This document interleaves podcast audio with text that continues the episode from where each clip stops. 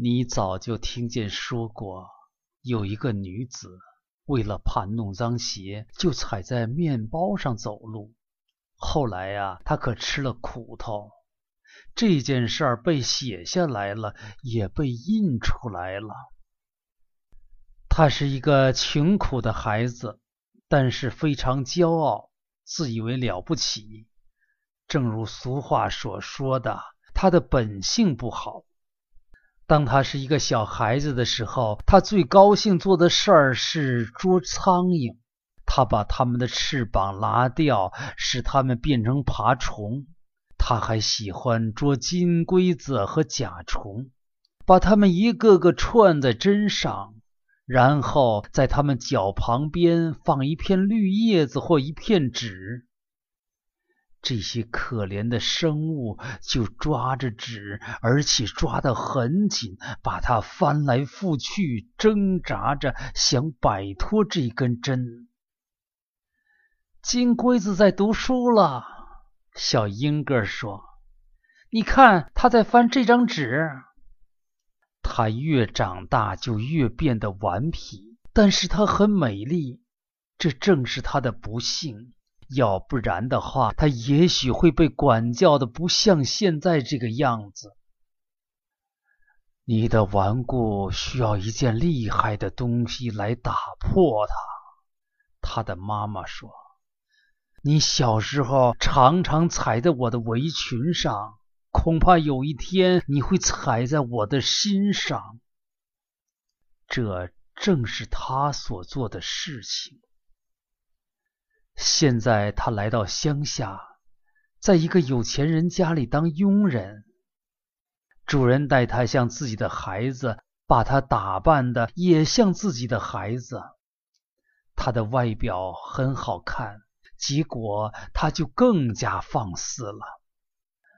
他工作了将近一年以后，女主人对他说：“英格尔，你应该去看看你的父母了。”他当真去了，不过他是为了要表现自己，叫他们看看他现在是多么文雅才去的。他来到村边的时候。看见许多年轻的农夫和女人站在那儿闲谈，他自己的妈妈也在他们中间，正坐在一块石头上休息，面前放着他在树林里捡的一捆柴。英格尔这时转身就走，因为他觉得很羞耻。像她这样一个穿得漂亮的女子，居然有这样一个褴褛的母亲，而且要到树林里去捡柴。她回头走了，并不觉得难过，她只是感到有些烦恼。又有半年过去了，英格尔，你应该回家去一趟。去看看你年老的父母。女主人说：“我给你一条长面包，你可以把它送给他们，他们一定很高兴看到你的。”英格尔穿上他最好的衣服和新鞋子，他提起衣襟，小心翼翼地走，为的是要使他的脚不沾上脏东西。这当然是不能责备他的。不过，他来到一块沼泽地，有好长一段路要经过泥巴和水坑。于是，他便把那条面包扔进泥巴里，在上面踩过去，以免把脚打湿。不过，当他的一只脚踏在面包上，另一只脚翘起来，打算向前走的时候，面包就和他一道沉下去了。而且越沉越深，直到它沉得没了顶。现在只剩下一个冒着泡的黑水坑。这就是那个故事。英格尔到什么地方去了呢？他到熬酒的沼泽女人那儿去了。沼泽女人是许多小女妖精的姨妈，这些小妖精是相当驰名的，关于他们的歌已经写的不少了，关于他们的图画也绘的不少了。不过，关于这个沼泽女人，人们所知道的只有这一点：在夏天，凡是草地冒出蒸汽，那就是因为她在熬酒。英格尔。恰恰是陷落到他的酒厂里去了。在这儿，谁也忍受不了多久。跟沼泽女人的酒厂相比，一个泥巴坑要算是一个漂亮的房间。每一个酒桶都发出一种怪味儿，可以使人昏倒。这些酒桶啊，紧紧地挨在一起。如果他们之间有什么空隙可以使人走过去的话，你也没办法通过，因为啊，这儿有许多癞蛤蟆和火蛇，它们揪作一团。英格尔恰恰落到这些东西中间去了。这一大堆可怕的爬行的活物是冰冷的，弄得他四肢发抖。的确，他慢慢的冻得僵硬起来。他紧紧的踏着面包，而面包拉着他往下沉，像一颗琥珀纽扣吸住一根稻草一样。沼泽女人正在家里。这天，魔鬼和他的和他的老祖母来参观酒厂。老祖母是一个恶毒的女人，她是永远不会闲着的。她出来拜访别人的时候，手头总是带着工作做。她来到这儿也是一个样。她正在男人的鞋子上缝游荡的皮，使得他们东飘西荡，在任何地方也安居不下来。她编一些谎话。把人们所讲的一些蓝言收集到一起，他所做的一切都是为了要损害人类。的确，这个老祖母知道怎样缝、怎样编、怎样收集。他一看到英格尔，就戴起双层眼镜，把这个女孩仔细的看了又看。这是一个很能干的女孩子。他说：“我要求你把这小东西送给我，作为我来拜访的一个纪念品。它可以成为一个很好的石像，立在我孙子的前房里。”英格尔就这样被送给他了。英格就是这样走进地狱来了。人们并不是直接落进那里去，只要你有那个倾向，你总会间接走进那里的。那是一个没有止境的前方，你如果向前望，你的头就会发昏；你如果向后望，你的头更会发昏。一大堆面黄肌瘦的人正在等待慈善的门向他们打开，他们要等很久。庞大的、肥胖的、蹒跚的走着的蜘蛛，在他们的脚上织出有一千年那样陈旧的蛛网，这些网啊，像脚镣似的磨痛他们。像铜链子似的绑着他们。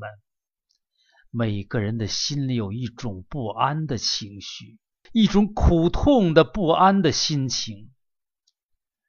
这儿有一个守财奴，他忘记把保险箱的钥匙带来，他知道钥匙插在锁里，没有拿下来。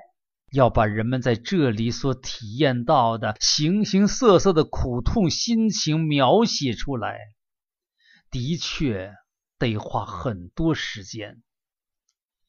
英格尔作为一尊石像站在那儿，不免也感觉到这种痛苦，因为它是紧紧的焊在这条面包上的。一个人如果怕弄脏脚，就会得到这个结果。他对自己说：“你看，大家在怎样死死的望着我。”是的，大家的确在望着他。他们的罪恶思想在眼睛里射出光来。他们在讲着话，但是嘴唇上却没有什么声音发出来。他们的样子真可怕。瞧着我一定很愉快，英格尔想。的确，我有漂亮的面孔和整齐的衣服。于是他把眼睛调转过去。他的脖子太硬了，调转不动。嘿，他的衣服在沼泽女人的酒厂里弄得多脏啊！他真没有想到，他的衣服全糊满了泥。他的头发里盘着一条蛇，并且悬在他的背上。他衣服的每个褶纹里有一只癞蛤蟆在朝外面望。像一个患喘息病的狮子狗，这真是非常难看。不过这一切别的东西也都可怕的很。他自己安慰着自己。最糟糕的是，他感到十分饥饿。他能不能弯下腰来，把他踩着的面包弄一块下来吃呢？不能。他的背是僵硬的，他整个身体像一尊石像，他只能尽量的把那个脑袋上的眼睛向一侧瞟过去，以便看到他的后面。这可难看极了。苍蝇飞过来，在他的眉间爬来爬去，他眨着眼睛，但是苍蝇并不飞开。因为飞不动，它的翅膀被拉掉了，变成了爬虫。这是一种痛苦，饥饿则是另一种痛苦。是的，最后他觉得他的内脏在吃掉自己，他的内部完全空了，可怕的空了。假如一直这样下去，那么我就支持不住了，他说。但是他得支持下去，事情就是这个样子，而且将会一直是这个样子。这时，一滴热泪落到他的头上来了，沿着他的脸和胸脯流下来，一直流到他踩着的面包上面。另一滴眼泪也流下来了。接着，许多许多颗泪流下来了。谁在为英格哭呢？他不是在人世间有一个妈妈吗？母亲为儿女流的悲痛的眼泪，总会流到自己孩子身边去的。但是眼泪并不会减轻悲痛，它会燃烧起来，把悲痛扩大。再加上这无法忍受的饥饿，同时又摸不到他的脚所踩着的那条面包，最后他感觉到啊，自己身体里的一切已经把自己吃光了，他自己就好像一根又薄又空的芦苇，能够收到所有的声音。因为他能清楚地听到上面世界里的人们所谈的关于他的一切话语，而人们所谈的都很苛刻和怀有恶意。他的母亲的确为他哭得又可怜又伤心，但是他还是说：“骄傲是你掉下去的根由。”英格，这就是你的不幸，你使你的母亲多难过呀！他的母亲和地上所有的人都知道他的罪过，都知道他曾经踩着一条面包沉下去了，不见了，这是山坡上的一个牧童讲出来的。英哥，你使你的母亲多难过呀！母亲说：“是的，我早就想到了。我只愿我没有生到这个世界上来。”英格想，那么事情就会好得多了。不过现在妈妈哭又有什么用处呢？于是他听到曾经对他像慈爱的父母一样的主人这样说：“他是一个有罪过的孩子，他不珍爱上帝的礼物，把他们踩在脚下，他是不容易走进宽恕的门的。他们要是早点惩罚我，倒好了。”把我脑子里的那些思思想赶出去。假如我有的话，他听到人们怎样为他编了一支完整的歌，一个怕弄脏鞋子的傲慢姑娘。这支歌全国的人都在唱。为了这件事儿，我得听多少人唱啊！为了这件事儿，我得忍受多少痛苦啊！英格尔想，别的人也应该为他们自己的罪过而得到惩罚呀。是的，应该惩罚的人多着呢。啊，我是多么痛苦啊！他的内心比他的身体变得更僵硬。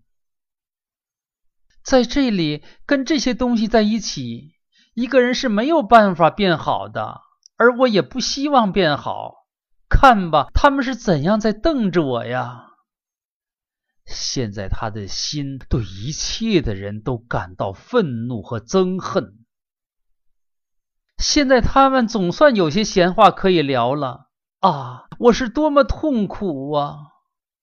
于是他听到人们把他的故事讲给孩子们听。那些小家伙把他叫做不信神的英格，他是多么可憎啊！他们说多么坏，应该重重的受到惩罚。连孩子们也严厉的指责他。不过有一天，当悲哀和饥饿正在咬噬着他空洞的身躯的时候。当他听到他的名字和故事被讲给一个天真的小孩听的时候，他发现这个小女孩为了这个骄傲和虚荣的英格的故事而流出眼泪来了。难道他再也不能回到这地面上来了吗？小女孩问。回答是：他永远也不能回来了。不过，假如他请求赦罪，答应永远不再像那个样子呢？但是他不会请求赦罪的。回答说：“如果他会的话，我将是多么高兴啊！”小女孩说：“她是非常难过的。只要他能够回到地面上来，我愿献出我所有的玩具。”可怜的英格，这真可怕。这些话透进英格的心里去，似乎对他起了好的作用。这算是第一次有人说出“可怜的婴儿”这几个字儿，而一点也没有强调他的罪过。现在居然有一个天真的孩子在为他哭，为他祈祷。这使得他有一种奇怪的感觉，他自己也想哭上一场，但是他哭不出来，这本身就是一种痛苦。地上的岁月一年一年的过去了，而下边的世界呢，却一点儿也没有改变。他不再听到上面的人谈论起自己的事情了。人们不大谈到他。最后有一天，他听到一声叹息：“英格尔，英格尔，你使我多伤心啊！我早就想到了。”这是他将死的母亲的叹息声。他可以偶尔听到他以前的老主人提起他的名字。女主人说的话是最和善的。她说：“英格，难道我再也看不到你吗？人们不知道你到什么地方去了。不过，英格知道的很清楚。好心的女主人绝没有办法到他这儿来的。”时间慢慢的过去，漫长和苦痛的时间。英格尔又听到别人提起他的名字，并且看到头上好像有两颗明亮的星星在照耀着。这是地上闭着的两颗温柔的眼睛。自从那个小女孩伤心的哭着。可怜的英格尔的时候起，已经有许多年过去了。小女孩现在已经成了一个老太婆，快要被上帝召回去了。在弥留之际，正当她一生的事情都在眼前出现的时候，这位老太婆记起。当她是一个小姑娘的时候，她曾经听到英格的遭遇，并且为他痛哭过。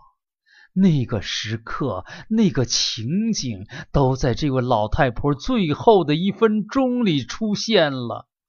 她差不多大声的叫起来：“上帝呀，我不知道我是否也像英格尔一样。”常常无心的踩着您赐给我的礼物，我不知道我心里是否也充满了傲慢的思想，但是您的慈悲中没有让我坠下去，却把我托了起来。请您不要在我最后的一瞬间离开我。这个老太婆的眼睛合起来了，但她的灵魂的眼睛却是对着一切隐藏着东西张开着的。英格尔在他最后的思想中生动的出现。他现在看到了他，看到他沉得多么深。这景象使这个虔诚的女人流出泪来。她像一个小孩子似的，在天国里站着，为可怜的英格流泪。她的眼泪和祈祷。在这个受苦的、被囚禁的、无望的女子周围的暗空中，听起来像一个回声。这种来自上面的、不曾想到过的爱，把他征服了。因为有一个安琪儿在为他流泪。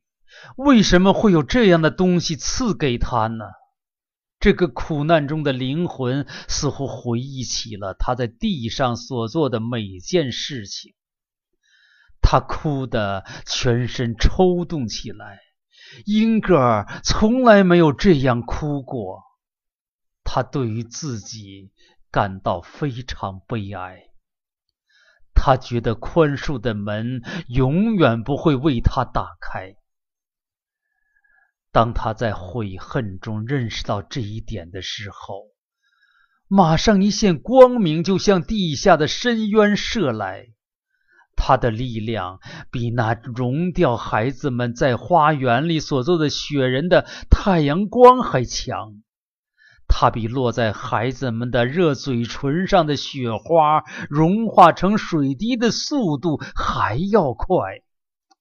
于是，僵化了的英格就变成了一阵烟雾。于是，一只小鸟以闪电的速度飞到人世间去。不过，这只鸟对于周围的一切感到非常羞怯，他对自己感到惭愧，害怕遇见任何生物。他飞进一个倒塌的墙上的黑洞里去躲藏起来。他在里面缩作一团，全身发抖，一点声音也发不出来。这是因为他没有声音。他在那里藏了很久以后，才能安静地看出和辨别出周围的美丽景物。的确，周围是很美的，空气是新鲜和温和的，月亮照得那么明朗，树和灌木发出清香。他栖身的那个地方是那么舒适，他的雨衣是那么净洁。啊！天地万物都表示出美和爱。这只鸟想把它心里激动着的思想全都唱出来，但是它没有这种力量。它真希望能像春天的杜鹃和夜莺那样唱一阵歌呢。我们的上帝，他能听出蠕虫无声的颂歌。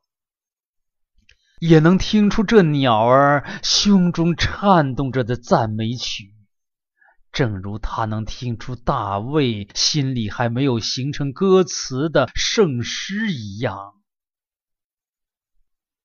这些无声的歌，在鸟儿的心中波动了好几个星期。只要好的行为一开始，这些歌就要飞翔出来。而现在也应该有一件好的行为了。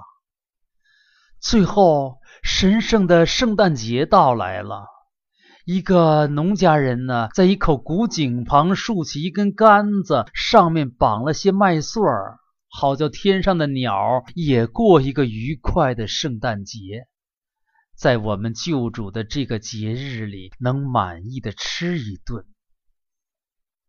圣诞节的早晨。